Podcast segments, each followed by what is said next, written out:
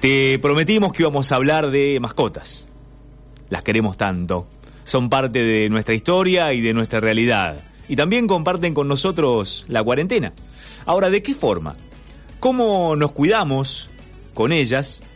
¿Y cómo cuidarlas a ellas en cuarentena para no tal vez sobreprotegerlas o causarle algún daño por ciertos, entre comillas, abusos que pueda haber? Y vamos a consultar a los especialistas uno de los mejores.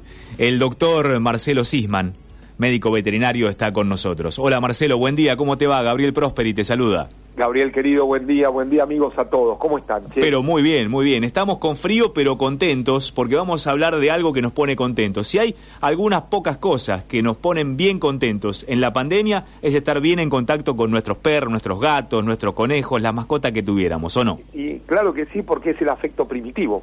Mirá, no existe persona que no se muestre con su animal de compañía como realmente es.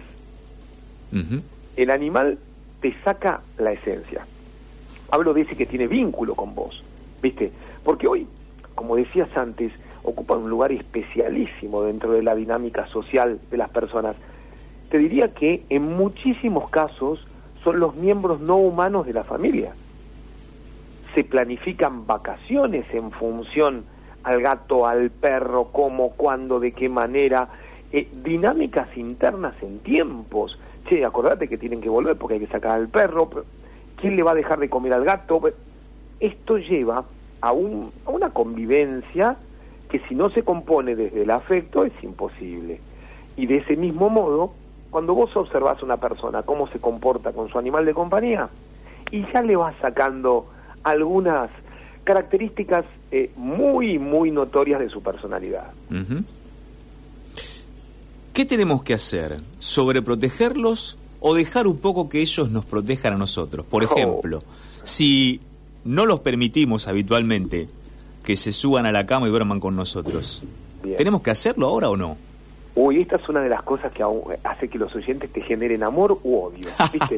Porque como todo el mundo en este momento se embanderó de un cuadro o del otro, cualquier cosa que yo diga, no hay ancha avenida en el medio, no, no, cualquier cosa que yo vaya a decir, bueno, vamos despacio.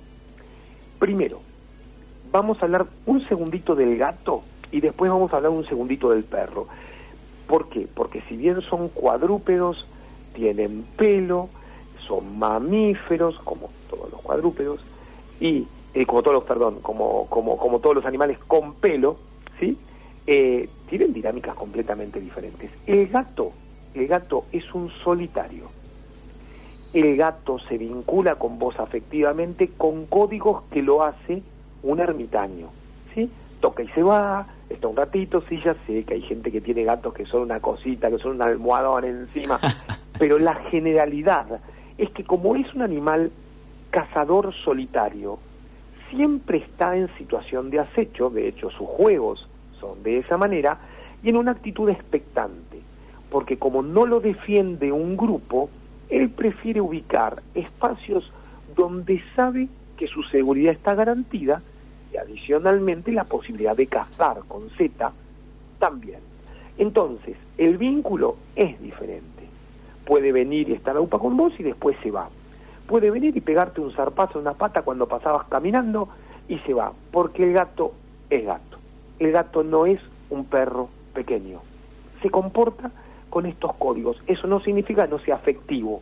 Transmite el afecto desde un lugar propio de su especie. Y como regla general, esto también va a generar muchos odios, no le gusta vivir con otros gatos. Puede soportarlo, puede adaptarse, pero como es solitario en su etapa adulta, quiere vivir solo. O sea, esas personas que tienen cinco o diez gatos en su casa porque les gusta, no están criando buenamente a su gato entonces. Correcto, correcto. Ahí, ahí vienen los zarpazos, vas a ver en el chat, te llega de todo. Bien, tranquilo. No. Ahora, yo no me voy a poner en la posición de el deseo personal. Porque esta será una discusión que tendrán que tener con otro especialista. El deseo es el deseo. Si vos deseas de tener 10 animales en tu casa, mira, a mí como veterinario, si me preguntás, yo te voy a decir lo que acabo de decir sobre el gato y ahora lo que voy a decir sobre el perro. No voy a decir que modifiques tus ganas, tus deseos, que pienses... No, no. ¿Qué pasa con el perro? ¿Qué pasa con el perro? El perro sí es un animal gregario, de grupo. De hecho, las manadas de perros, que se conocen como jaurías, siempre están integradas por varios individuos. Un perro solo es un perro vulnerable. Entonces, sus variantes de sociabilidad con la gente son mucho más afines al grupo. Aprende porque recibe, manifiesta códigos que te hacen a vos entenderlo y eso, por regla general, siempre da una mayor empatía. Si siempre nos acercamos más a él y te mueve la cola y la gente te dice el perro le falta hablar, no, el perro habla con idioma perro, vos como dueño lo entendés. Vos sabés cuando quiere salir a pasear, cuando está feliz, cuando está molesto, porque te lo expresa, tiene todo un lenguaje corporal. O vos sabés cuando, mm, hoy está raro, ¿qué le está pasando? ¿Qué le está pasando? Claro, y ese animal va a buscar siempre pertenecer al entorno. Y si él sabe que el líder sos vos, va a hacer todo lo necesario para llamar la atención. Pero vos me preguntabas de la cama. Con el gato no hay problema, porque él va y se viene. Va y viene, según puedo pasarlo al castellano antiguo, se le canta. Bien, en el perro la cosa es diferente, porque tu cama, si vos sos el líder, es el nido de la autoridad. Y si vos permitís que el perro esté en tu cama, le estás dando un lugar de jerarquía. Esto es idioma perro, no idioma humano. Eso hace de que el perro, por ejemplo, pueda creerse, no siempre, pero puede ocurrir, que su posición social en esa familia, en esa jauría, es más alta que la de tu hijo que no duerme en tu cama. Entonces de pronto le gruña. ¿Por qué? Porque el perro trabaja jerárquicamente. Entonces le está diciendo a tu hijo, acá mando yo.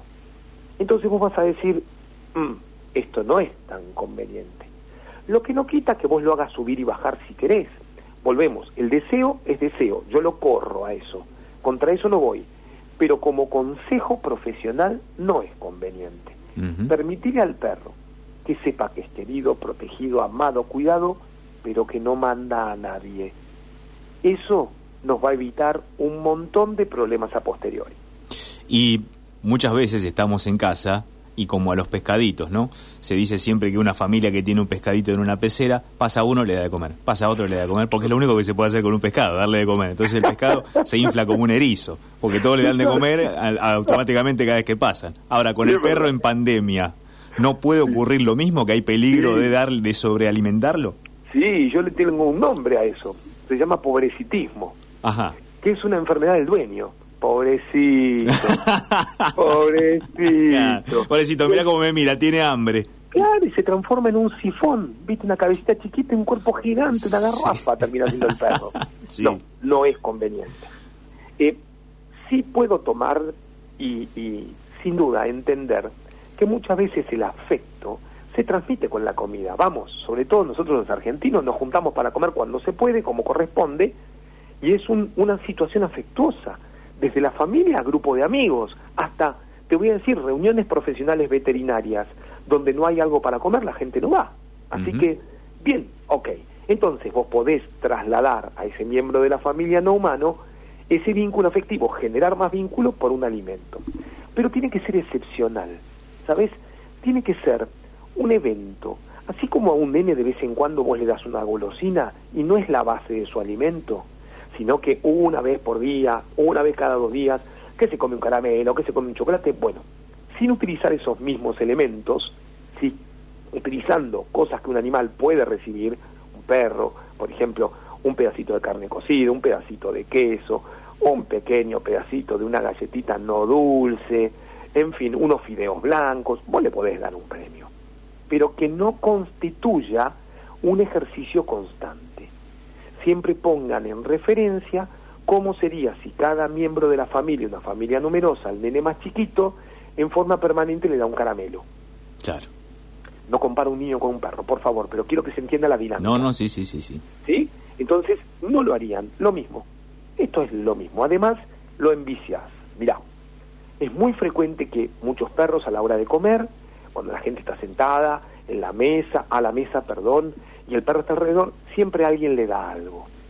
Esto lleva a que el perro a veces desmerezca su comida a la espera de recibir la comida que le da la gente, porque el perro evolutivamente es un gran recolector carroñero. Marcelo Sisman, qué interesante todo, pero tenemos que despedirnos porque si no me van a echar de la radio. Te prometo que, y les prometo a nuestros oyentes que vamos a disfrutar de otra charla tuya muy prontamente porque siempre hay temas para trocar de esos bichos que queremos tanto que son los nuestros, nuestras mascotas. Así que Marcelo Sisman, médico veterinario, muchas gracias por estos minutos en Próspera Mañana.